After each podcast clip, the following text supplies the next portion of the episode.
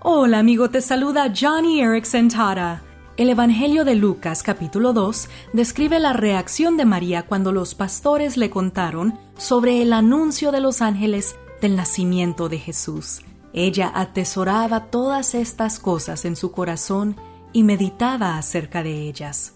Me imagino que no fue la única vez que María atesoró a Jesús, no solo como un hijo, sino también como el Salvador de este mundo.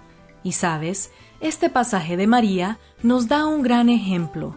Cuando consideramos quién es Cristo, todo lo que Él ha hecho por nosotros, nos enriquecemos de alegría y paz. Así que, querido amigo, amiga, atesora el que tú tienes un amigo y salvador en Cristo. Medita la primera vez que escuchaste de Jesús y todo lo que Él ha hecho por ti. Entonces, como María, descubrirás cuán precioso es Jesús.